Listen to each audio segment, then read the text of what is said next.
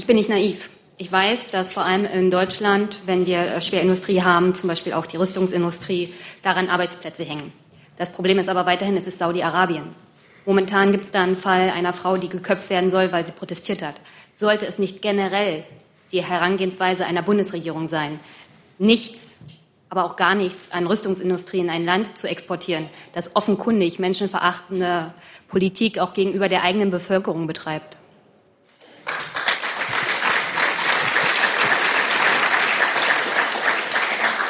Sie haben für diese Position äh, übrigens, glaube ich, äh, eine ganz, ganz große Mehrheit in der Bevölkerung. Und trotzdem muss man immer wieder die Frage stellen, was erreicht man denn mit bestimmten, mit bestimmten Vorgehen auch für Menschenrechte und für anderes? Äh, wir wollen mit unserer Außenpolitik generell und die äh, Waffenexportpolitik, äh, die ja in Deutschland restriktiver ist als in anderen Ländern, die ähm, ist da ein, wichtiger, ein wichtiges Element. Äh, wir wollen damit Frieden, Stabilität und Menschenrechte befördern. Dann Feuer frei für die Fragen. Bitte schön. Liebe Hörer, hier sind Thilo und Tyler. Jung und Naiv gibt es ja nur durch eure Unterstützung. Hier gibt es keine Werbung, höchstens für uns selbst. Aber wie ihr uns unterstützen könnt oder sogar Produzenten werdet, erfahrt ihr in der Podcast-Beschreibung. Zum Beispiel per PayPal oder Überweisung. Und jetzt geht's weiter. Bitte. Ob Sie ein klein bisschen lauter sprechen, weil Sie haben kein Mikro.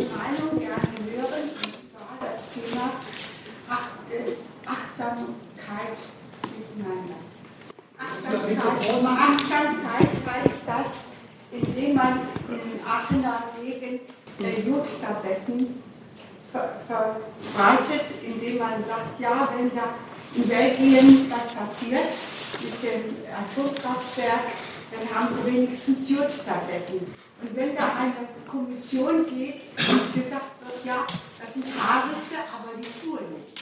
Wenn bei uns der Klempner kommt und da sagt, da ist ein Haarriss, dann kann da was passieren. Macht eine neue Leitung. Ja, also irgendwie finde ich, das ist keine Achtsamkeit gegenüber dem Bürger. Und ich möchte gerne Ihre Meinung hören, was Sie. Dankeschön. Ja, äh, das ist ein Thema, das mir Armin Laschet schon oft nahegebracht hat. Er kommt nämlich aus Aachen, der Ministerpräsident in Nordrhein-Westfalen. Ähm, und es ist ein ganz schwieriges, weil die Frage, ob man Atomkraftwerke, also Kernkraftwerke hat oder nicht, ist eine Frage, die jedes Land für sich entscheidet. Und da haben wir auch großen Wert darauf gelegt. 80 Prozent der Deutschen wollten, dass wir unsere Kernkraftwerke abschalten. Das tun wir auch. Die letzten werden äh, in 2022 äh, stillgelegt. Und hätten wir darüber europäisch gemeinsam entschieden, dann wäre die Entscheidung anders ausgegangen. Zweitens haben wir immer gesagt, dass die Sicherheit der Kernkraftwerke europäisch kontrolliert und äh, europäisch geschützt sein muss. Und dafür haben wir europäische Behörden in Brüssel. Und nun äh, gibt es viele, die sich mit der Situation in Tihange und in Belgien befasst haben und die sagen, wir sind der Auffassung, dass diese Kernkraftwerke nicht sicher ist, obwohl die europäischen Behörden das soweit nicht gesagt haben. So, und deshalb äh, haben Sie, wie ich finde, ein Recht darauf, äh, dass Sie äh, nicht nur Ihre Meinung haben, sondern auch für diese Meinung kämpfen. Da werden Sie auch unterstützt durch ganz viele Politiker. Aber ich muss als der für die Energie zuständige Minister mich natürlich auch an die europäischen Kompetenzen halten. Äh, und deshalb werbe ich sehr dafür, dass die belgischen Behörden mit Ihnen einen offenen Dialog führen aber ich kann nicht entscheiden, das muss ich Ihnen ehrlicherweise sagen, welche Kernkraftwerke außerhalb von Europa abgeschaltet werden. Das liegt nicht in meiner Hand. Und in der Demokratie ist es immer so, dass man äh, bestimmte Zuständigkeiten hat, die auch wahrnehmen kann, aber andere eben nicht. Und äh, das ist äh, die Realität. Schön.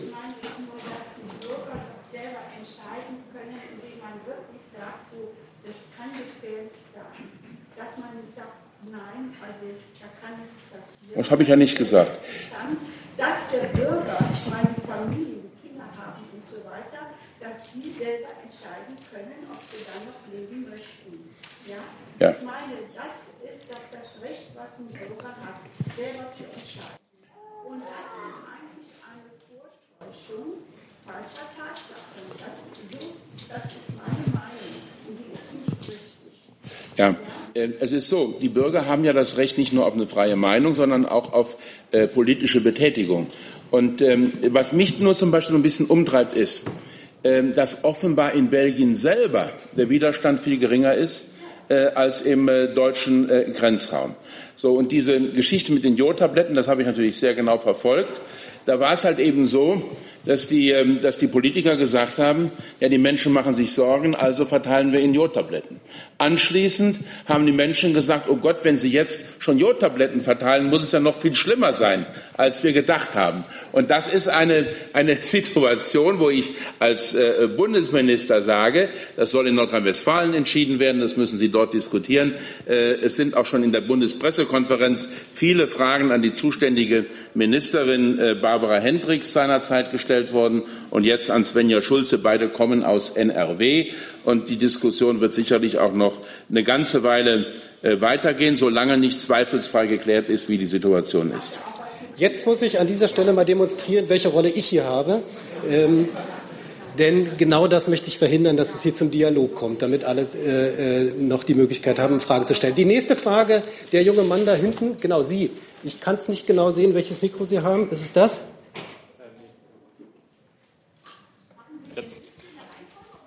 Ähm, ähm, Herr Altmaier, Sie reisen Ende Oktober in die Türkei zu einem ersten, ähm, einer ersten Kommission, einer ersten Sitzung, ähm, um über die Gespräche mit der, äh, um über die Gespräche, ähm, Gespräche zu führen, um die Wirtschaftsbeziehungen zur Türkei. Bisschen lauter bitte.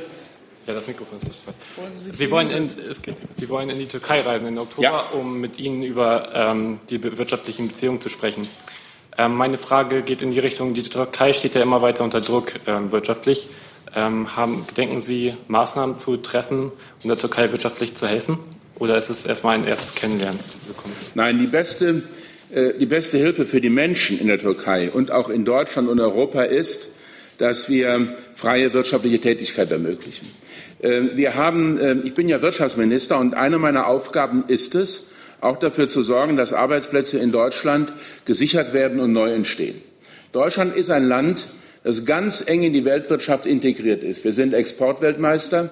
Wir exportieren deutsche Waren in viele Länder dieser Welt und äh, es sind rund 7500 deutsche Unternehmen, die heute in der Türkei aktiv sind und Geschäfte machen. Es sind einige Millionen Deutsche, die jedes Jahr ihren Urlaub in der Türkei verbringen. Und deshalb muss das Thema Beziehungen zur Türkei für jeden Politiker, der verantwortlich ist, eine wichtige Bedeutung haben. Für mich war immer klar, dass wir uns wünschen und hoffen, dass die Türkei äh, unsere gemeinsamen Grundwerte im Rahmen der NATO äh, lebt und im Rahmen des Europarates, dem sie ja angehört seit mehreren Jahrzehnten. Äh, und deshalb habe ich auch, äh, als es von türkischer Seite unannehmbare Äußerungen gab vor zwei Jahren, äh, deutlich darauf reagiert und meine Meinung gesagt. Äh, ich weiß nicht, ob Sie das gesehen hatten. Ich war bei Anne Will mal mit dem türkischen Sportminister und da habe ich eine ganz klare Sprache geredet, weil es mir nicht darum ging, zwischen der Türkei und Deutschland Knatsch zu haben, sondern darum ging, dass wir uns für Grundwerte und für Demokratie und Menschenrechte stark machen. Und jetzt geht es um das nächste Thema, nämlich ähm, was ist eigentlich neben dem wirtschaftlichen Interesse und neben dem demokratischen Interesse unser europäisches Interesse in dieser Frage. Und da sage ich, wir haben überhaupt kein Interesse, dass ein Land mit 80 Millionen Menschen wie die Türkei, in dem vier Millionen Flüchtlinge leben, zum Teil seit vielen Jahren, dass dieses Land destabilisiert wird und ins Elend abdriftet. In der Türkei leben ganz viele Menschen, die für Demokratie kämpfen und für Menschenrechte. Da leben Menschen, die Flüchtlingen geholfen haben. Da leben Menschen, die in Deutschland gearbeitet haben oder in Frankreich oder in den Niederlanden. Und deshalb sage ich, wir haben ein Interesse daran, dass diese Zusammenarbeit im wirtschaftlichen Bereich funktioniert, dass man sich begegnet, dass man miteinander spricht und diskutiert. Äh, das ist etwas anderes als äh, finanzielle oder wirtschaftliche Hilfen. Dafür glaube ich, dass es im Moment äh, im Moment noch keine, ähm, noch keine Situation gibt, dass man das konkret entscheiden müsste. Und ich glaube auch, dass alle staatlichen Hilfen nicht das ersetzen können, was eine gute und, und wachsende wirtschaftliche Tätigkeit zur Folge hat. Die Türkei hat eine Mittelschicht gehabt, hat mehr Bildung als früher, hat junge Menschen, die optimistischer sind als früher. Warum? Weil die Wirtschaft in den letzten Jahren gewachsen ist. Und ich wünsche mir, dass die Wirtschaft in ganz Europa wächst, dass wir die Jugendarbeitslosigkeit reduzieren, und zwar in Frankreich und Spanien genauso wie in Griechenland und in der Türkei. Und natürlich auch in Deutschland. Aber in Deutschland ist sie ja auf dem niedrigsten Niveau in der gesamten Europäischen Union. Und äh, wenn wir zusammenarbeiten und äh, wenn wir die Unternehmer und die Mittelständler und dabei unterstützen, das zu tun, dann ist es für die Menschen das Beste, was geschehen kann. Die nächste Frage hier vorne. Ähm, so. Ähm, ähm, eine aktuelle Studie hat ähm, her, ähm, ergeben, dass ähm, um Klimaziele noch zu erreichen, wir in zwei Jahren aus der Kohle raus müssten.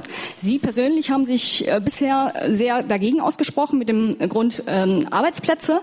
Was ist mit den Arbeitsplätzen, die aktuell akut in den abgebaggerten und zwangsumgesiedelten Dörfern verloren gehen, weil RWE dort mit menschenverachtenden Methoden diese Leute aus ihren Jobs raustreibt? Was ist mit den neuen Jobs, die dort entstehen könnten, wenn RWE äh, zukunftsblickender sozusagen planen würde. Das ist nämlich schon lange klar. Wie sehen Sie das? Welche Möglichkeiten sehen die? Und zumal ich mit EGBC-Vertretern gesprochen habe, die haben gesagt, sie wünschen sich ein mehr Investitionen in Batterie und Infrastruktur, dass die Erneuerbaren vorangehen. Welche Schritte planen Sie dort? Ja, ich war ja auch mal Umweltminister und habe mich mit dem Thema Klimaschutz sehr intensiv beschäftigt. Äh, und ähm, es ist gar keine Frage, wir müssen gemeinsam weltweit etwas dafür tun, dass unser Klima besser geschützt wird. Ansonsten werden unsere Kinder und Enkelkinder eine fürchterliche Zeche bezahlen. Äh, da ist ein Jahrhundertsommer gar nichts dagegen. Äh, und deshalb brauchen wir weltweit eine Veränderung. Wir haben in Deutschland ungefähr zwei Prozent oder zweieinhalb Prozent des äh, CO2-Ausstoßes weltweit.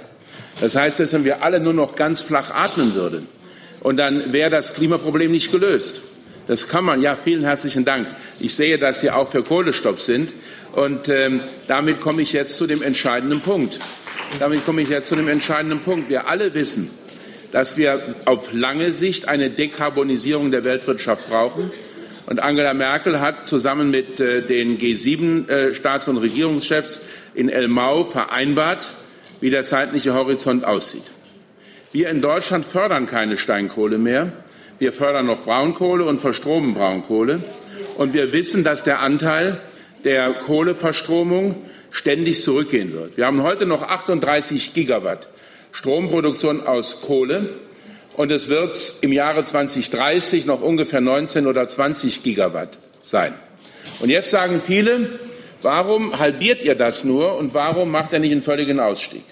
Und da sage ich Ihnen als Energieminister ganz einfach, wir haben uns als einziges großes europäisches Land für den Ausstieg aus der Kernenergie entschieden. Und ein Industrieland wie Deutschland kann aus der Kernenergie aussteigen, es kann auch aus der Kohleverstromung aussteigen, aber es kann nicht aus beiden gleichzeitig aussteigen.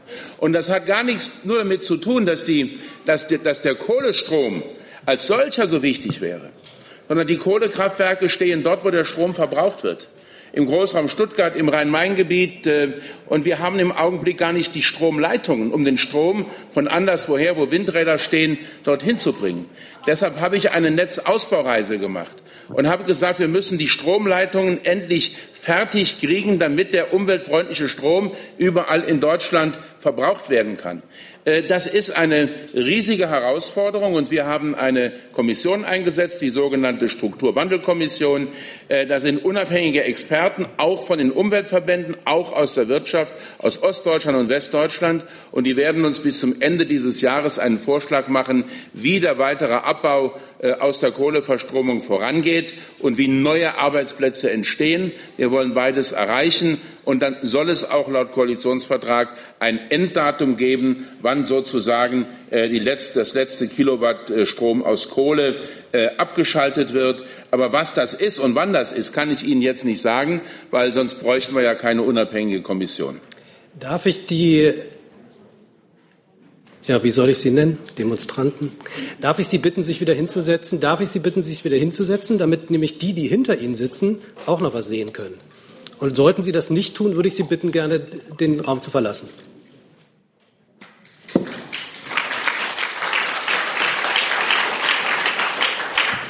Dankeschön.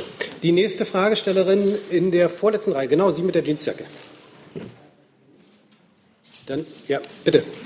Ja, Guten Tag, Herr Altmaier. Meine Frage wäre, Sie sind als Bundeswirtschaftsminister auch zuständig für den Export von Rüstungsindustrie. Äh, wie kann es das sein, dass wir im Jahr 2018 immer noch Rüstung an das Land Saudi-Arabien exportieren, die das einsetzen, um im Jemen praktisch das Land und die Bevölkerung zu vernichten?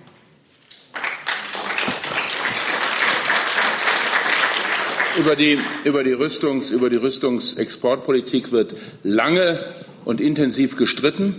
Wenn Sie zu den Arbeitnehmern gehen, die in der deutschen Rüstungsindustrie sind, haben Sie eine andere äh, Meinungslage, als wenn Sie zu den Menschen gehen, die sich kirchlich und für Friedenspolitik interessieren. Das ist keine neue Entwicklung. Und wir haben bei den Koalitionsverhandlungen sehr intensiv darum gerungen. Deshalb steht ähm, im Koalitionsvertrag drin, dass wir künftig keine Kriegswaffen, keine Rüstungsgüter mehr exportieren werden an Länder, die unmittelbar am Krieg in Jemen beteiligt sind. Aber es ist auch gesagt, dass Vertrauensschutz gilt für diejenigen Projekte, äh, die bereits genehmigt sind, äh, weil es darum geht, dass da ganz konkret Unternehmen in Deutschland darauf vertraut haben, was in der letzten großen Koalition beschlossen worden ist und dass es umgesetzt wird. Äh, das habe nicht ich äh, verhandelt und dort reingeschrieben, sondern das hat die gesamte Koalition aus SPD, CSU und CDU in einem, äh, in einem tagelangen Prozess diskutiert und am Ende so aufgeschrieben. Und das erklärt, warum wir einerseits keine Rüstungsexporte künftig nach Saudi-Arabien wollen, warum aber das eine oder andere, was bereits entschieden war, äh, dann nicht äh, äh, sofort gestoppt werden kann. Noch eine Nachfrage? Bitte. Ähm, ich bin nicht naiv. Ich weiß, dass vor allem in Deutschland, wenn wir Schwerindustrie haben, zum Beispiel auch die Rüstungsindustrie, daran Arbeitsplätze hängen. Das Problem ist aber weiterhin, es ist Saudi-Arabien. Momentan gibt es da einen Fall einer Frau, die geköpft werden soll, weil sie protestiert hat. Sollte es nicht generell die Herangehensweise einer Bundesregierung sein, nichts aber auch gar nichts an Rüstungsindustrie in ein Land zu exportieren, das offenkundig menschenverachtende Politik auch gegenüber der eigenen Bevölkerung betreibt.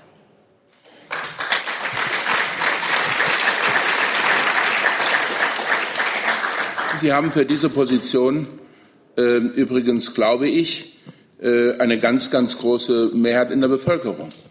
Und trotzdem muss man immer wieder die Frage stellen, was erreicht man denn mit bestimmten mit bestimmten Vorgehen, auch für Menschenrechte und für anderes. Äh, wir wollen mit unserer Außenpolitik generell und die äh, Waffenexportpolitik, äh, die ja in Deutschland restriktiver ist als in anderen Ländern, äh, die ähm, ist da ein, wichtiger, ein wichtiges Element. Äh, wir wollen damit Frieden, Stabilität und Menschenrechte befördern.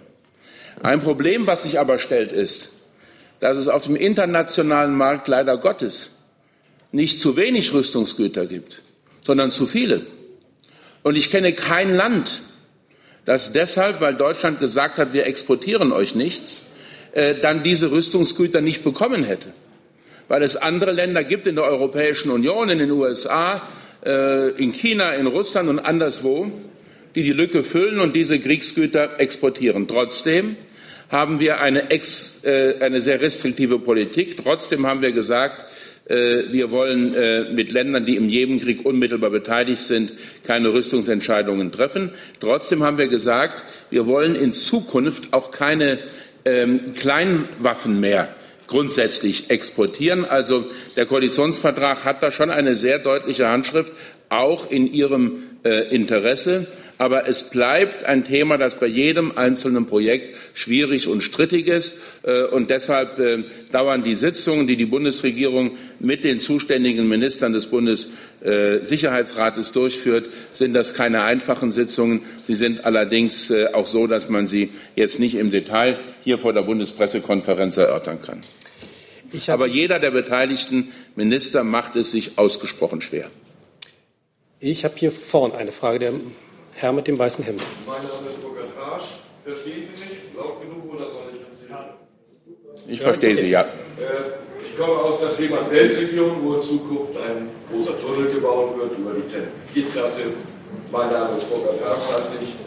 Es gab und gibt von der DIFU äh, PTJ ein Programm Klimaschutz durch Lastenradverkehr.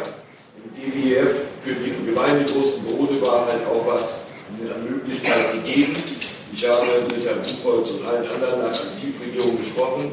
Das ist auch Ihr Zuständigkeitsbereich. Mit Lastenradverkehr meinen Sie Lastenfahrräder? Lastenfahrräder, ja. CO2-Einsparung, ja. Emissionszertifikate, ja. mhm. ein sehr gutes äh, Projekt, ja, ja. aber es ist so schwer geschrieben, dass selbst manche Ministerienmitarbeiter im, im äh, Landtag, mal, in der Regierung in Schleswig-Holstein mir sagten, was wollen Sie von der Buchholz, wir haben kein Geld. Wenn ich das lese als Bürger, sage ich, ich habe mir Mühe gegeben, damit es ins TIFU bekommt. Ich habe mir Mühe gegeben und deswegen spreche ich Sie an, weil Sie für die Ostseeküstenroute, die 2, die eine Europaroute um die europäische Ostsee ist und die einzige Insel des Fehmarn mit dieser weltkommenden Erkennung des Fehmarn-Welttunnels, ich sage immer Stuttgart 21 des Nordens, aber bin weltoffen.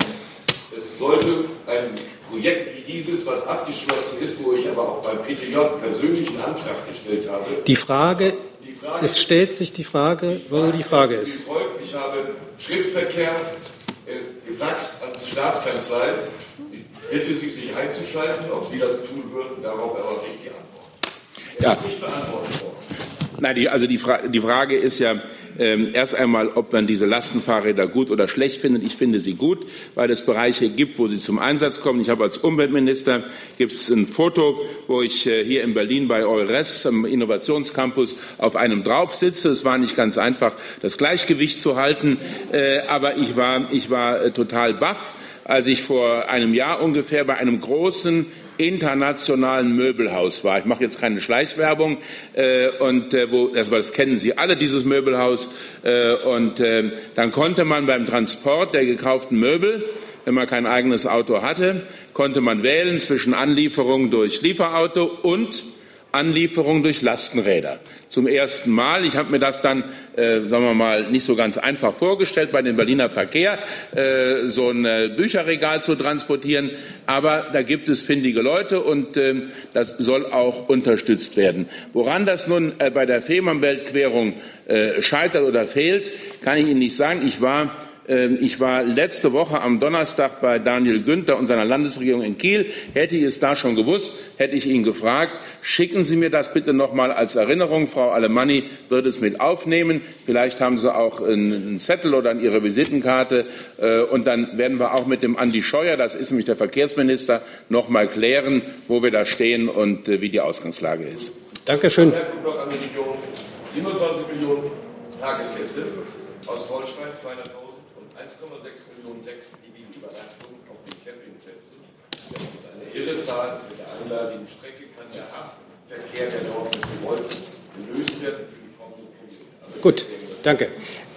Die nächste Frage, der junge Mann hinten mit dem blau-schwarzen Hemd. Ähm, guten Tag, Herr Altmaier. Mein Name ist Daniel und Sie haben ja gerade eben recht stolz verkündet, dass Deutschland Exportweltmeister ist. Ähm, nun fordert aber Macron von Deutschland eher eine eher ausgeglichene Handelsbilanz.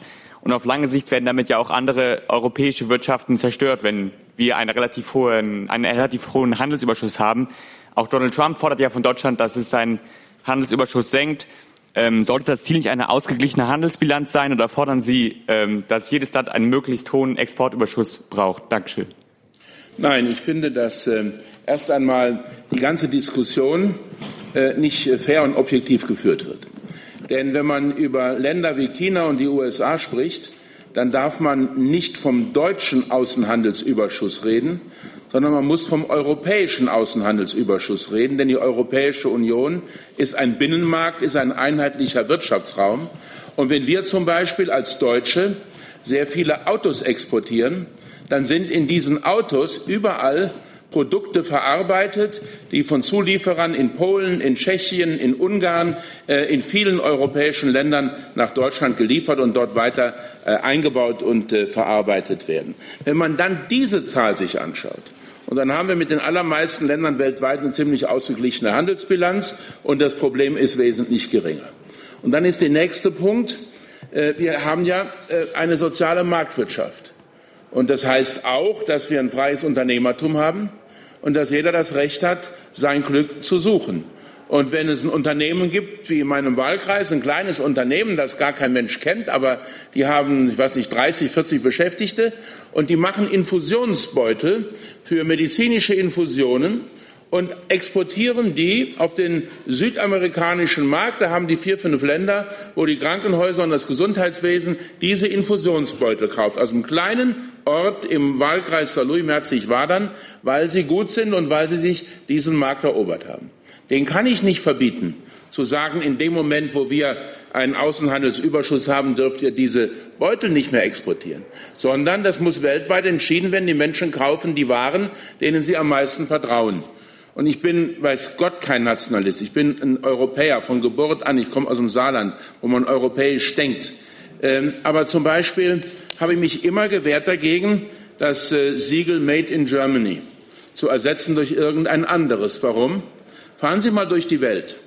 Und überall, wo Sie hinkommen und Sie sagen, Sie sind Deutscher, leuchten bei den Menschen, Jüngeren wie Älteren, die Augen und sie sagen, oh, deutsche Autos, deutsche Maschinen, äh, deutsche äh, Optik und was auch immer.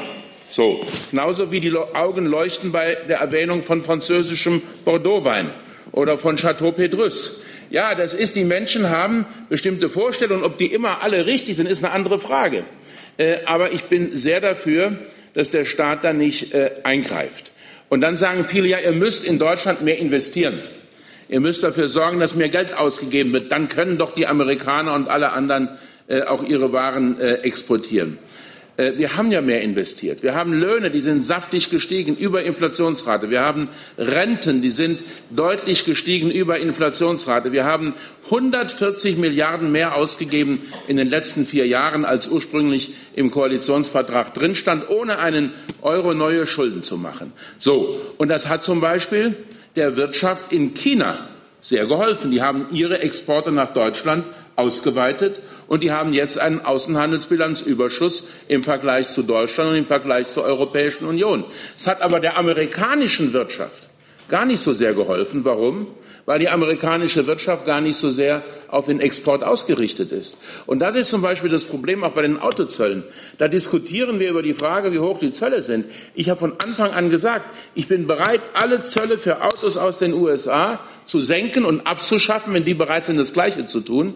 Und dann sagen die Experten nur, es wird nicht dazu führen, dass so schrecklich viele amerikanische Autos mehr verkauft werden, weil die allermeisten amerikanischen Autobauer gar nicht auf den europäischen Märkten präsent sind und die Autos gar nicht auf die Bedürfnisse der europäischen Autofahrer ausgerichtet sind. Also, das ist ein Thema, was manche zum Vorwand nennen, nehmen, die glauben, sie könnten uns mal eins, äh, eins übergeben und dann bekämen sie zu Hause dafür Beifall.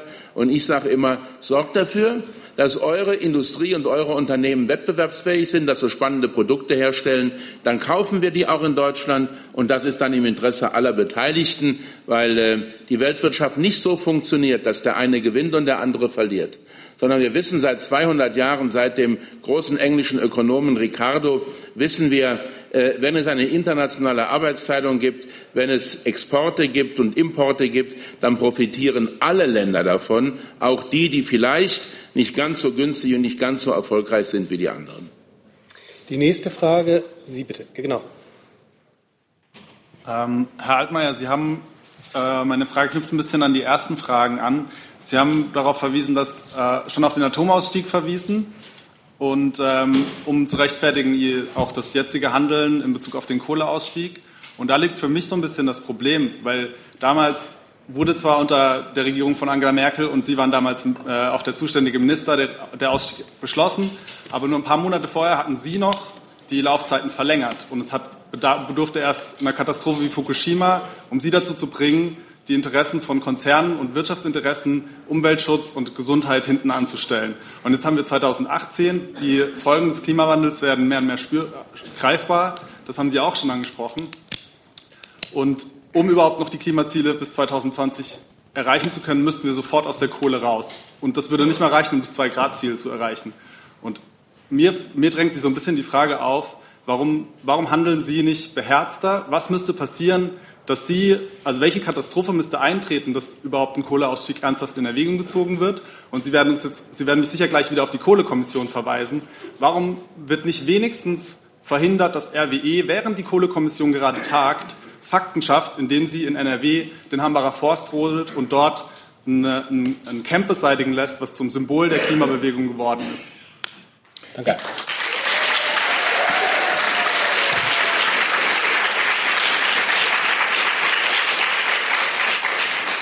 So, ähm, also ich stelle fest, dass es sehr viele Sympathie für die Position gibt.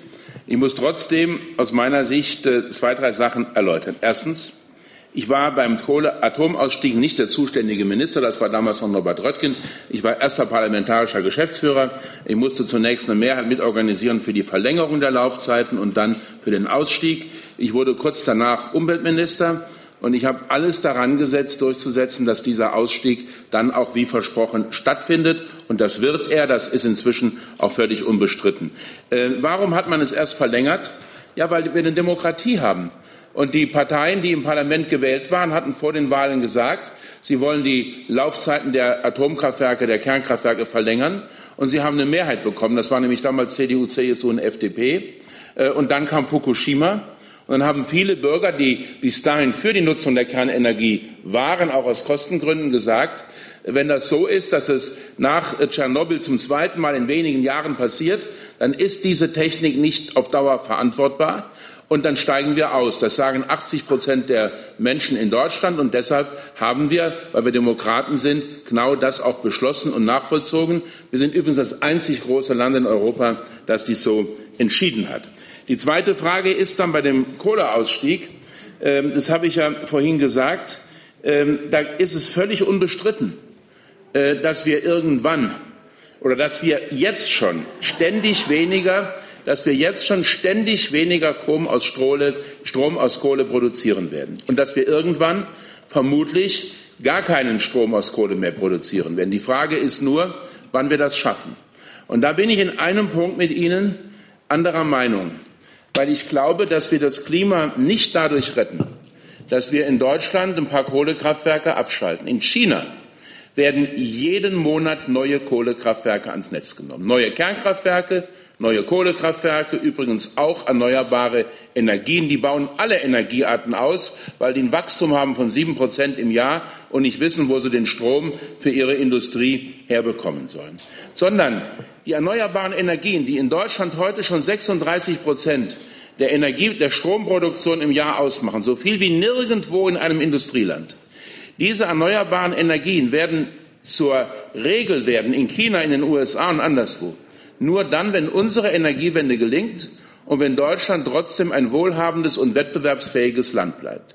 Das ist der entscheidende Punkt. Wenn wir zeigen können, dass es nicht geht um die Frage Umwelt oder Wohlstand, sondern um die Frage Umwelt und Wohlstand. Dass wir imstande sind, für sieben Milliarden Menschen weltweit irgendwann acht Milliarden, ein Wohlstandsniveau zu ermöglichen, das unserem ähnlich ist und das trotzdem umweltfreundlich ist, ressourcenschonend und diesen Planeten nicht zerstört. Das ist die große Herausforderung. Ich weiß auch nicht, ob es gelingt, aber ich arbeite dafür, dass es gelingt. So, und äh, das ist der Punkt, den ich als, ähm, als Energieminister, der ich ja dann auch bin, äh, immer im Kopf haben muss. Haben wir in Deutschland zu jedem Zeitpunkt eine sichere Stromversorgung? Kommt der Strom dort aus der Steckdose, wo er benötigt wird. Im Krankenhaus genauso wie bei der älteren Dame, die ihren Fernsehprogramm schauen will, in den Industriezentren genauso wie in den Großstädten und Verdichtungsräumen. Äh, und was muss ich tun, damit diese Stromerzeugung nachhaltig und ökologisch vertretbar ist? Da haben wir noch einen weiten Weg. Äh, und äh, dass Sie sich für Ihre Überzeugung stark machen, respektiere ich. Aber ich kann Ihnen sagen, ich bin auch häufig schon gewesen in den neuen Bundesländern, in Jenschwalde und in Schwarze Pumpe. Dort stehen Braunkohlekraftwerke und dann kommt man dorthin und dann sind junge Menschen da von den Gewerkschaften aus der Personalvertretung, die haben Tränen in den Augen und sagen, Herr Altmaier, bitte machen Sie unser Kraftwerk nicht dicht. Bei uns gibt es sonst nichts. Ja, ich war in Jenschwalde, 5500 Beschäftigte, äh, die dort beschäftigt sind, in der Nähe von Cottbus. Äh, und die sagen, wenn bei uns die Lichter ausgehen, dann sind drei Viertel von uns arbeitslos. Und ein Viertel geht in den Westen, in die alten Bundesländer und nimmt dort Arbeit an. So, und unsere, und unsere Aufgabe ist es jetzt, dafür zu sorgen, dass dort zum Beispiel neue Arbeitsplätze entstehen. Aber ihr glaubt gar nicht, wie schwer das ist. Ich bin ähm, im Bundeskabinett habe ich neulich mal darauf hingewiesen und gesagt, pass mal auf. Wenn wir jetzt neue Bundesbehörden schaffen, neue Fachhochschulen, neue Zweigstellen für Forschungsinstitute, dann müssen wir die vermehrt in die neuen Bundesländer geben, dort wo heute noch Braunkohlekraftwerke und Braunkohletagebaue stattfinden ja, dann hat jeder Kollege eine andere Begründung, warum das nicht geht. Und in meinem Ministerium kommen dann auch alle und sagen, Herr Altmaier, das Prinzip ist ja richtig, aber dieses Institut soll schon seit drei Jahren dort und dorthin. Und alle freuen sich darauf und haben sich darauf vorbereitet. So, das alles werden wir umsteuern. Ihr könnt uns vielleicht vorwerfen, dass wir diese Diskussion schon vor drei oder vier Jahren hätten beginnen müssen. Und dann kann ich wenig dagegen sagen. Äh, ich habe als Umweltminister die Diskussion über die Energiewende sehr stark gepusht. Über die Kostenfrage, weil ich eben der Auffassung bin, der Strom muss auch bezahlbar sein. Genauso wie über die Frage, wie schaffen wir es denn, am Ende 80, 90, 100 Prozent erneuerbaren Strom zu haben. Und dann dürfen wir nicht nur über Strom reden. Dann müssen wir auch darüber reden, dass im Verkehr, dass äh, im Gebäudebereich, im Wärmebereich, heute noch weit über 90 Prozent der Energie aus fossilen Energieträgern kommen. Auch das müssen wir organisieren. So, und da fühle ich mich Ihren Anliegen genauso verantwortlich. Äh, aber bei dem Thema Kohleausstieg sage ich nochmal, es wird nicht nach oben gehen, es wird nach unten gehen. Und wann endgültig Schluss ist, das müssen wir gemeinsam in der Regierung entscheiden. Und ich habe die Umweltbelange im Auge, die, ich habe die sozialen Belange der Beschäftigten im Auge äh, und natürlich auch den Wirtschaftsstandort Deutschland. Und ich glaube, wir können das alles unter einen Hut kriegen, dass wir ein Vorbild bleiben im Klimaschutz und dass wir trotzdem keine falschen Entscheidungen treffen. Der nächste Fragesteller, bitte. Wie stehen Sie zu dem Thema der geplanten Fusion von Siemens Mobility mit Alstom und inwieweit sind Sie als Bundeswirtschaftsminister in das Thema involviert? Ja, ähm, also es ist so, dass ähm, wir in Deutschland ja äh, eine äh, Marktwirtschaft haben. Das heißt, betriebswirtschaftliche Entscheidungen treffen einzelne Unternehmen. Und trotzdem ist es so, dass wir natürlich auch mit denen im Kontakt und im Gespräch sind. Und als ich war ja vier Jahre Kanzleramtsminister und dann kommt es häufig vor, dass da mal jemand anruft und sagt, wir wollen mit der, dem Unternehmen fusionieren oder mit dem, wir wollen eins kaufen, wir wollen etwas verkaufen. Und dann höre ich mir das meistens an. Und ähm, wenn ich das Gefühl habe, es ist äh, vertretbar, dann sage ich, das müsst ihr am besten wissen. Ihr redet mit eurer Arbeitnehmervertretung, redet mit eurem Betriebsrat, redet mit euren Eigentümern äh, und dann müsst ihr eine Lösung finden. So, Siemens ist der große Weltkonzern, den Deutschland hat mit Hunderttausenden Arbeitsplätzen auch weltweit. Ein Unternehmen, das Aufträge in Milliardenhöhe äh, nicht nur an Land zieht, sondern auch äh, zuverlässig äh, ausführt. Und wir haben ein Interesse daran, dass Siemens auf dem Weltmarkt wettbewerbsfähig bleibt und dass möglichst viele Arbeitsplätze in Deutschland gesichert werden. Die Fusion, die beabsichtigt ist, ähm, zwischen dem französischen Unternehmen und dem deutschen Unternehmen, ähm, ist für mich nachvollziehbar. Äh, wir müssen wissen, dass die französische Wirtschaft, äh, Volkswirtschaft äh, eine der größten der Welt ist, fast so groß wie die deutsche und dass wir zwischen Frankreich und Deutschland unglaublich enge Wirtschaftsbeziehungen haben. Und deshalb bin ich auch als Europäer der Auffassung, dass wir unsere Kräfte bündeln müssen. Ich werde demnächst wieder bei einem großen Treffen von Unternehmensverantwortlichen aus Frankreich und Deutschland mit dabei sein. Äh, und ich werde Sie ermuntern, zusammenzuarbeiten über die Grenzen hinweg. Aber ich werde selbstverständlich keine Empfehlungen geben für einzelne Projekte. Dankeschön. Die nächste Frage hier vorne. Herr Minister, ähm, äh, wie sollen wir, nachdem Donald Trump das äh, Abkommen mit dem Iran aufgekündigt hat, wie soll sich Deutschland und Europa im Allgemeinen wirtschaftlich dem Iran gegenüber verhalten? Was sind jetzt unsere Möglichkeiten? Ja, also erstmal haben wir das Abkommen selber nicht aufgekündigt. Warum? Nicht, weil wir alles billigen, was im Iran passiert. Da würden wir uns manches wünschen im Bereich der Menschenrechte. Und die Außenpolitik des Iran ist äh, aus Sicht aller äh, Vertreter der Bundesregierung, äh, wenn es äh, darum geht, was sie etwa im Hinblick auf Israel und andere tun, äh, von uns nicht gebilligt. Aber unser wichtigstes Ziel ist es zu verhindern, dass der Iran Atomwaffen produziert. Weil wir glauben, dass das zu einer weitgehenden Destabilisierung der Region beitragen würde. Und dieses Abkommen mit dem Iran, das ja geschlossen worden ist, nicht nur von den USA, sondern eben auch äh, von Frankreich und Großbritannien und Deutschland, von Russland und China, dieses äh, Abkommen ist, äh, hat bisher dazu geführt, dass eben keine Atomwaffen gebaut wurden. Und deshalb wollen wir, dass dieses Abkommen weiter in Kraft bleibt. Und deshalb haben wir auch keine Sanktionen gegen den Iran erlassen. Und jetzt gibt es ein Problem, das besteht darin, wenn deutsche Unternehmen äh, weiterhin Geschäfte mit dem Iran tätigen, äh, dann kann es passieren, dass die Banken, die ihnen Geld geben, ihrerseits Schwierigkeiten haben, Geld in den USA zu leihen. Oder es kann passieren, dass Tochterunternehmen dieser Unternehmen in den USA mit Sanktionen rechnen müssen. So. Und äh, da sind wir in Gesprächen mit der amerikanischen Regierung, um diese Auswirkungen abzumildern.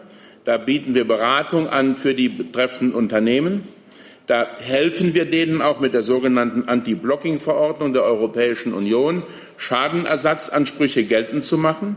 Aber wir können selbstverständlich äh, mit allen Möglichkeiten, die wir haben, nicht die USA daran hindern, einseitig Sanktionen zu erlassen, obwohl ich selber überhaupt gar kein Freund von solchen einseitigen Maßnahmen bin. Das ist die Situation, wie sie sich darstellt. Wir hatten übrigens schon einmal Iran-Sanktionen der USA, die bis vor wenigen Jahren in Kraft getreten sind. Und es hat nicht dazu geführt, dass die Wirtschaftssanktionen zwischen dem, dass die Wirtschaftsbeziehungen zwischen dem Iran und Europa äh, völlig zusammengebrochen sind. Und ich bin überzeugt, dass es auch jetzt möglich sein wird, dass einzelne Unternehmen ihre Geschäftstätigkeit dort fortsetzen können. Wir beraten sie jedenfalls und äh, werden sie von unserer Seite aus nicht daran hindern. Die nächste Fragestellerin, bitte schön. Ja, guten Tag, Herr Altmaier. Ich hätte gern gewusst, was Ihre Vision, die Vision oder die Vision Ihres Ministeriums äh, zu Nordafrika ist. Ja, es geht ja nicht nur um Nordafrika, es geht auch um Afrika insgesamt. Äh, wenn wir uns anschauen, was die letzten 30 Jahre passiert ist, seit dem Fall der Mauer, das sind jetzt 29 Jahre her, und dem Ende des Kalten Krieges, dann ist es der Siegeslauf der Marktwirtschaft rund um den Planeten. Wir haben heute in China ein Wirtschaftswachstum, das ist gigantisch. Das hängt damit zusammen, dass Deng Xiaoping im Jahre 88 die Marktwirtschaft eingeführt hat. Da haben viele gesagt, du bist doch Kommunist, wie kannst du die Marktwirtschaft einführen? Da hat er gesagt, mir ist egal, ob die Katze schwarz oder rot ist, Hauptsache sie fängt Mäuse. Und die fängt Mäuse ohne Ende. Das ist auch in Indien so, das ist in Bangladesch so, das ist äh, und Bangladesch war eines der ärmsten Länder der Welt mit unendlich schlechten Arbeitsbedingungen, wo ich mich geschämt habe.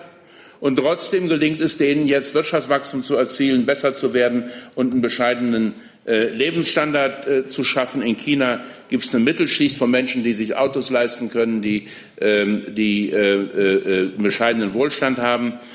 Und das alles sehen wir auch in anderen Ländern auf der Welt. Wir sehen es nur völlig unzureichend in Afrika.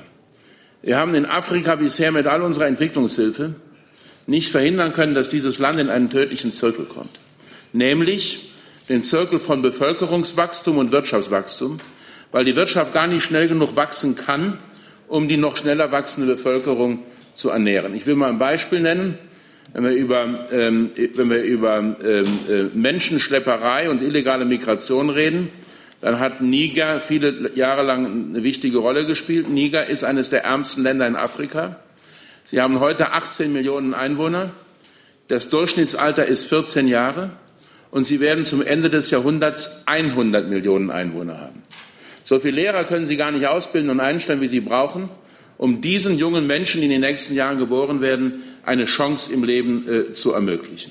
So, und deshalb müssen wir an das Thema Afrika auch mit anderen Mitteln herangehen. Äh, wir haben uns vorgenommen, einen Marshallplan nicht für, sondern mit Afrika zu machen. Ich bin da auch zusammen mit Gerd Müller, das ist der Entwicklungsminister, in Gesprächen äh, mit der Afrikanischen Union. Äh, wir wollen erreichen, dass mehr unternehmerische Initiative in Afrika möglich wird. Deshalb müssen wir auch die Leute vor Ort ausbilden in Afrika. Wir müssen ihnen zeigen, wie man sich selbstständig macht. Wir müssen vor allen Dingen junge Frauen ermuntern, äh, sich in das Wirtschaftsleben einzuschalten und unternehmerische äh, Initiative zu ergreifen. Äh, und es ist ein Programm, das wird auch Geld kosten, ja.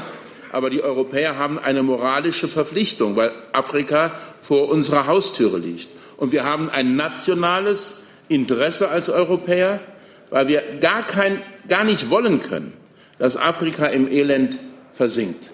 Das ist unsere Position. Und was die Migration angeht, wir haben ja als Deutsche durchaus gezeigt, dass es in unserem Land auch sehr viel Bereitschaft gibt, Flüchtlingen zu helfen, bis heute übrigens, äh, die vor Bürgerkrieg, vor Diktatur äh, fliehen nach Europa, auch nach Deutschland gekommen sind.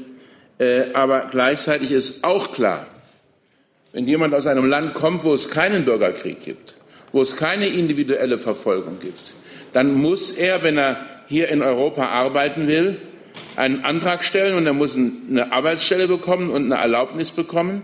Dann kann er nicht über das über den Umweg Asylrecht nach Europa kommen, denn das Asyl ist für politische Verfolgung, die Genfer Flüchtlingskonvention ist für Menschen, die für Gefahr vor Leib und Leben flüchten. Das ist das, was wir auch immer wieder sagen müssen. So, und äh, wenn Sie sich die Flüchtlingsbewegung anschauen äh, in, ähm, äh, in den letzten Jahren, äh, da war der syrische Bürgerkrieg, der noch nicht beendet ist und der dazu geführt hat, dass ähm, ein Drittel der Menschen aus Syrien entwurzelt wurden und äh, äh, viele außerhalb der Landesgrenzen leben. Die werden auch praktisch alle anerkannt. Äh, wir haben Menschen, die geflohen sind vor dem Bürgerkrieg im Irak. Und wir haben Menschen, die fliehen aus Ländern, wo es Bürgerkrieg gibt in Afrika. Wir haben aber in Afrika sehr viel mehr Menschen, die kommen, weil sie in Europa arbeiten und leben wollen und nicht, weil sie politisch verfolgt werden. Und da müssen wir eine Lösung finden, wie wir humanitär äh, verträglich und erträglich mit diesen Menschen verfahren, ohne dass wir sagen, wer nach Europa kommen möchte, kann einfach kommen. Das wird nicht funktionieren, das wird nicht gehen. Äh, und deshalb ist es eine der schwierigsten Themen der Politik äh, insgesamt. Ich bitte auch um Verständnis, dass ich mich da jetzt nicht zu Einzelheiten äußere, weil die in die Zuständigkeit des Kollegen Horst Seehofer fallen und des Kollegen Gerd Müller fallen. Aber die ganze Bundesregierung kennt dieses Thema Afrika und äh, wir haben uns im Koalitionsvertrag sehr dafür ausgesprochen, dass wir versuchen, die Verhältnisse vor Ort zu verbessern, weil das das beste Mittel ist, äh, um äh, um äh, die, die ganzen Menschenschlepper und Menschenhändler äh, an ihren Tätigkeiten zu hindern. Vielleicht könnte ich nur kurz die Frage dann insofern präzisieren. Wird in der Bundesregierung auch darüber nachgedacht, dass die bislang die Strategie der Entwicklungshilfe, die Deutschland bislang geleistet hat, vielleicht auch mal überdacht wird, ob der Impact genau das ist, was wir jahrelang praktiziert haben? Ja, das habe also, ich, ja, das hab ich ja versucht anzudeuten. Äh, wir haben mit der klassischen Entwicklungsarbeit viel Gutes geleistet, aber wir haben in Afrika nicht den Turnaround geschafft, wie es die Chinesen geschafft haben. Dass nämlich eine Situation entsteht, wo die Wirtschaft eine eigene Dynamik entwickelt äh, und aus eigener Kraft Wohlstand für die Menschen schaffen kann. Und weil das so ist, müssen wir nicht das, was wir an Katastrophenhilfe, an humanitärer Hilfe leisten, abschaffen. Wir müssen auch nicht alle Entwicklungsprojekte stoppen. Aber wir müssen einen stärkeren Fokus legen auf das Thema äh, Mittelstand, Handwerk, Unternehmertum. Äh, ich war in einer, äh, in einer Veranstaltung, wo junge äh, Menschen erklärt haben, womit sie ihr Geld verdienen wollen. Da war eine junge Frau, die hat einen Hühnerschlachthof in ihrem Ort gegründet, wo sie allen Landwirten aus der Umgebung angeboten hat, die Hühner zu schlachten, hygienisch einwandfrei und zu bezahlbaren Preisen. Ich habe einen jungen Mann aus Indien gesehen, der hat ein Start-up gebildet in Indien. Da, ich, ich traue mich fast gar nicht, es zu erzählen, aber da hat er gesagt, was ist der wichtigste Raum in Ihrem Haus? Und so hat keiner gewusst. Das ist das Bad und die Toilette. Und da sind gerade oftmals in Entwicklungsländern die hygienischen Zustände äh, nicht so, wie sie sein müssten. Also hat er ein Start-up gemacht, was den Leuten ermöglicht, für wenig Geld für hygienische Zustände zu sorgen. Ich habe ein anderes Start-up äh, gefunden, die äh, im Bereich der Landwirtschaft tätig sind. Das heißt, diese Menschen müssen unterstützt werden. Und was wir auch überlegen müssen, ist, wie man die Digitalisierung nutzen kann, um in Afrika etwas Gutes zu schaffen. Viele Menschen dort, die haben nicht ausreichend Arbeitsplätze und nicht ausreichend zu essen, aber sie haben irgendwie es geschafft, Zugang zum Internet zu haben, auch wenn ihr Dorf keinen Strom hat. Und jetzt überlegen Sie mal, 500 Millionen Menschen, Bevölkerungswachstum ohne Ende, Schüler in den Schulen, wo es nicht genug Lehrer gibt. Da könnte man natürlich vielleicht auch mal überlegen, ob man eine Bildungscloud schafft wo diese Schülerinnen und Schüler und die wenigen Lehrer, die es gibt und die Erwachsenen, die ihnen helfen können, obwohl sie keine Lehrer sind, aus der Bildungscloud die Lehr- und Lernmittel beziehen, die man braucht, um sich selbstständig zu bilden und weiterzubilden. Nicht um Schule zu ersetzen, aber um zu verhindern, dass derjenige, der gerade keinen Lehrer hat, sein ganzes Leben vergeudet, weil er seine Chancen nicht wahrnehmen kann. So, das sind neue Wege, die wir gehen müssen und deshalb, es gibt nicht entweder oder, sondern es wird einen organischen Prozess geben. Das, was gut ist, soll bleiben, aber es müssen mehr und andere gute Wege gegangen werden. Wir haben auch Journalisten im Raum und die sind schließlich auch Bürger. Herr Jung. Herr Altmaier, wollte nochmal auf die Rüstungsexporte zurückkommen, die Sie vorhin ja auch angesprochen haben. Sie haben ja gesagt, dass äh, Deutschland nicht mehr an Beteiligte, unmittelbar Beteiligte am Jemenkrieg ähm, exportieren möchte. Nun wartet das Parlament, der Bundestag und auch wir als Öffentlichkeit darauf, wer denn diese Beteiligten sind. Wir warten seit einem halben Jahr auf eine Antwort wen die Bundesregierung darunter versteht und ob da auch so zum Beispiel die Amerikaner drunter fallen, die ja die saudischen Bomber nicht nur bauen und an sie verkaufen, sondern sie auch betanken, ihnen die Ziele im Jemen vorgeben. Sie sind mit eigenen Truppen dort, sie führen Drohneinsätze äh, via Rammstein durch, also Deutschland ist auch beteiligt. Wann bekommen wir von Ihnen eine Antwort, mit der wir äh, mal wissen, wen Sie meinen, wenn Sie sagen, da wird nicht mehr hin exportiert. Also wenn ich das Recht hätte, diese Antwort für die gesamte Bundesregierung zu geben, äh, dann äh, würde ich sie Ihnen jederzeit und sofort mitteilen. Das darf ich aber nicht, weil ich nur einer von ungefähr sechs oder sieben beteiligten Ministern bin. Äh, das ist eine Frage, die muss die Bundesregierung gemeinsam entscheiden. Und das betrifft vor allen Dingen den Außenminister, die Verteidigungsministerin, den Innenminister, den Finanzminister, den Entwicklungsminister, äh, den Wirtschaftsminister und natürlich auch die Bundeskanzlerin. Äh, wir werden uns darüber verständigen und dann das Parlament informieren. Aber Sie können wahrscheinlich nachvollziehen, dass die im Parlament, die Grünen und auch die Linken und andere ziemlich sauer wären, wenn ich jetzt sozusagen hier Aussagen machen würde äh, und nicht als allererstes in dem Augenblick, wo es die gemeinsame Position gibt, dann auch das Parlament unterrichten würde. Meine Einschätzung ist, wir können uns in den nächsten äh, in den nächsten Wochen äh, ich will es jetzt nicht auf vier oder fünf Wochen eingrenzen, aber wir können uns jedenfalls in der ersten Hälfte des zweiten Halbjahres auf eine gemeinsame Position verständigen.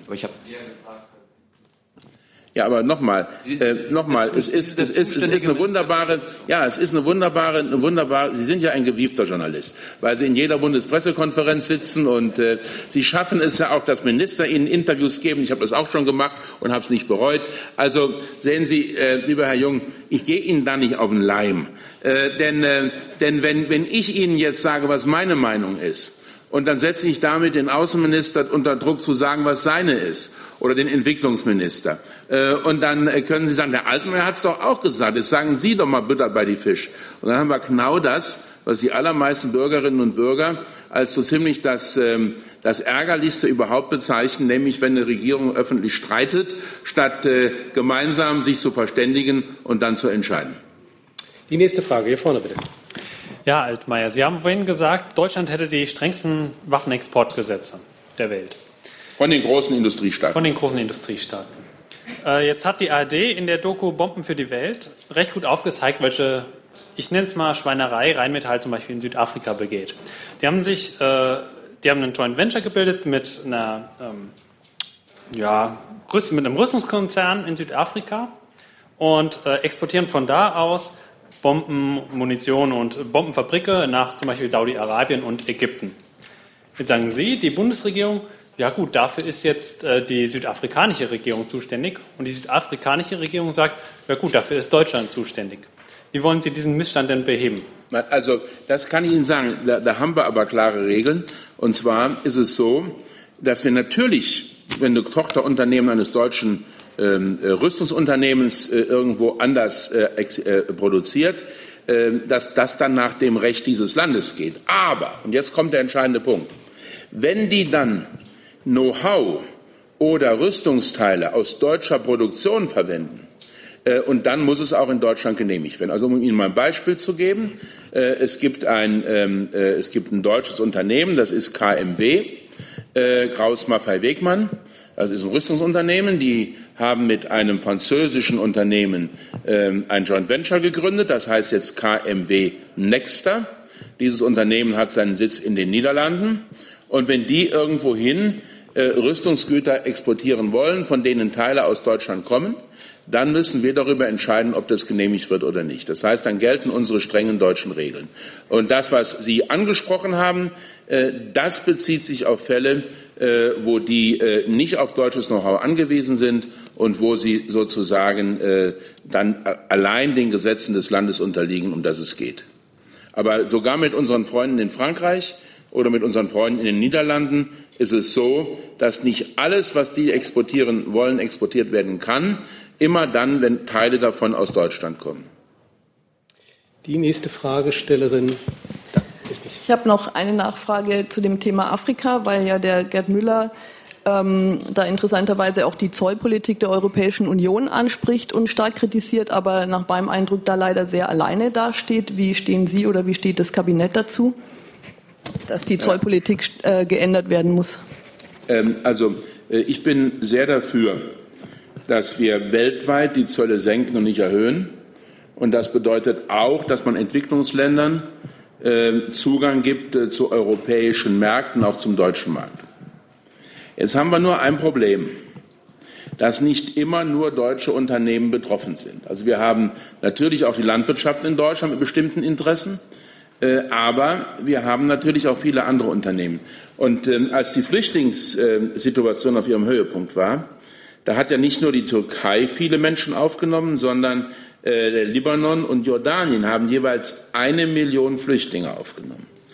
Und dann haben wir, haben wir mit denen geredet, was wir tun können, um diese kleinen armen Länder zu unterstützen. Und dann haben die gesagt, es wäre sehr wichtig, wenn ihr die Zölle auf Textilprodukte, wo Textilien hergestellt werden, wenn ihr diese Zölle abschaffen würdet. Dann hätten wir nämlich stärker Zugang zu den europäischen Märkten und da haben wir eine Industrie, die könnte dann wettbewerbsfähig liefern. So, da war ich sofort dafür. Es hat sich ja nur herausgestellt, dass das weniger äh, Produzenten in Deutschland schützt, weil wir zwar noch Kleider nähen, aber äh, nicht mehr so schrecklich viel Garn und, äh, und Textilien herstellen, äh, Stoffe herstellen, sondern Unternehmen in Portugal und in einigen anderen südlichen europäischen Ländern. Und die haben gesagt, ihr seid schöne äh, Freunde, ihr wollt jetzt, äh, ihr wollt jetzt, dass wir auf die Zölle verzichten, und damit Arbeitsplätze in Portugal gefährden, damit in Jordanien und Libanon äh, die Wirtschaft besser in die Gänge kommt. Überlegt euch lieber mal, was ihr in Deutschland machen könnt, um denen zu helfen. So, und weil die Handels- und die Zollpolitik keine nationale Politik ist, sondern eine Politik, die die Europäische Union entscheidet, also wir können nicht entscheiden, Zölle zu erhöhen oder zu senken, das macht die Europäische Union seit vielen Jahrzehnten, äh, müssen wir uns dann europäisch darauf verständigen und ich setze mich für alles ein, was dazu beiträgt, dass Zollschranken äh, reduziert werden, auch und gerade mit Entwicklungsländern. Hey Leute, Jung und Naiv gibt es ja nur durch eure Unterstützung. Ihr könnt uns per PayPal unterstützen oder per Banküberweisung, wie ihr wollt. Ab 20 Euro werdet ihr Produzenten im Abspann einer jeden Folge und einer jeden Regierungspressekonferenz. Danke vorab. Die nächste Frage, der Herr mit dem türkisenen Hemd. Ne? Das richtig? Nein. Das, das ist richtig. Ja. Äh, hallo, Herr Mayer. Äh, ich habe mal eine Frage zu Brexit. Ich weiß, das betrifft Sie nur äh, rudimentär, aber ich möchte, äh, der, Ihr äh, englischer Kollege hat äh, veröffentlicht vor einigen Tagen, dass Wirtschaftswachstum von England so äh, nach an einem No-Deal-Brexit äh, minus zwei bis äh, minus fünf Prozent sein wird. Haben, äh, Gibt es von Ihrem Haus äh, eigentlich Berechnungen, was das äh, einen Impact auf äh, Deutschland haben könnte, wenn ein No-Deal-Brexit äh, entstände? Also ähm, ich glaube jedenfalls, ähm, dass egal, ob wir einen äh, Vertrag machen, das ist der Deal, oder ob wir keinen Vertrag machen, das ist der No-Deal und das ist der sogenannte harte Brexit, egal was kommt, glaube ich, dass alle Beteiligten negative Folgen äh, davon zu erwarten haben. Warum? Äh, Großbritannien ist jetzt Teil des großen europäischen Binnenmarktes. Äh, und was immer passieren wird, sie werden weniger stark in diesen Markt integriert sein als jetzt.